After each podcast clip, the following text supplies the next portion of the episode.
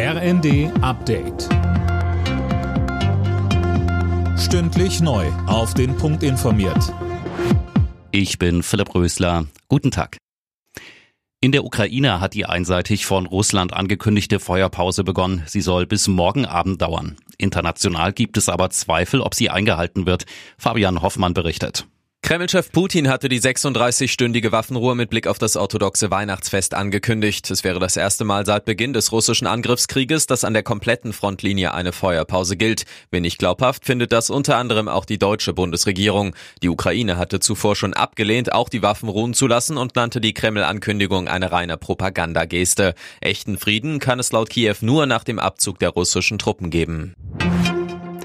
Der ukrainische Präsident Zelensky hat sich bei Deutschland für die geplante Lieferung von Panzern und Abwehrraketen bedankt. Auch im politischen Berlin wird die Lieferung begrüßt.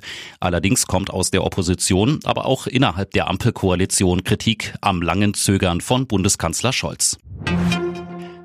So ein Silvester darf es nicht noch einmal geben, das sagt Berlins regierende Bürgermeisterin Giffey nach den Silvesterkrawallen. Sie hatte sich heute mit Einsatzkräften getroffen und will nun eine konsequente Strafverfolgung, mehr Ausrüstung für die Polizei und die Verbesserung der Sozialarbeit.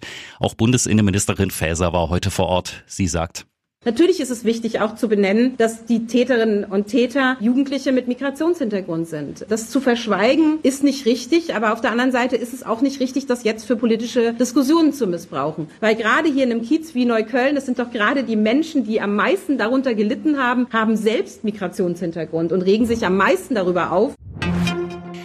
Die Deutsche Bahn will dieses Jahr über 25.000 neue Leute einstellen. Das sei nötig, um die Qualität zu steigern und die Infrastruktur zu sanieren, so Personalvorstand Seiler.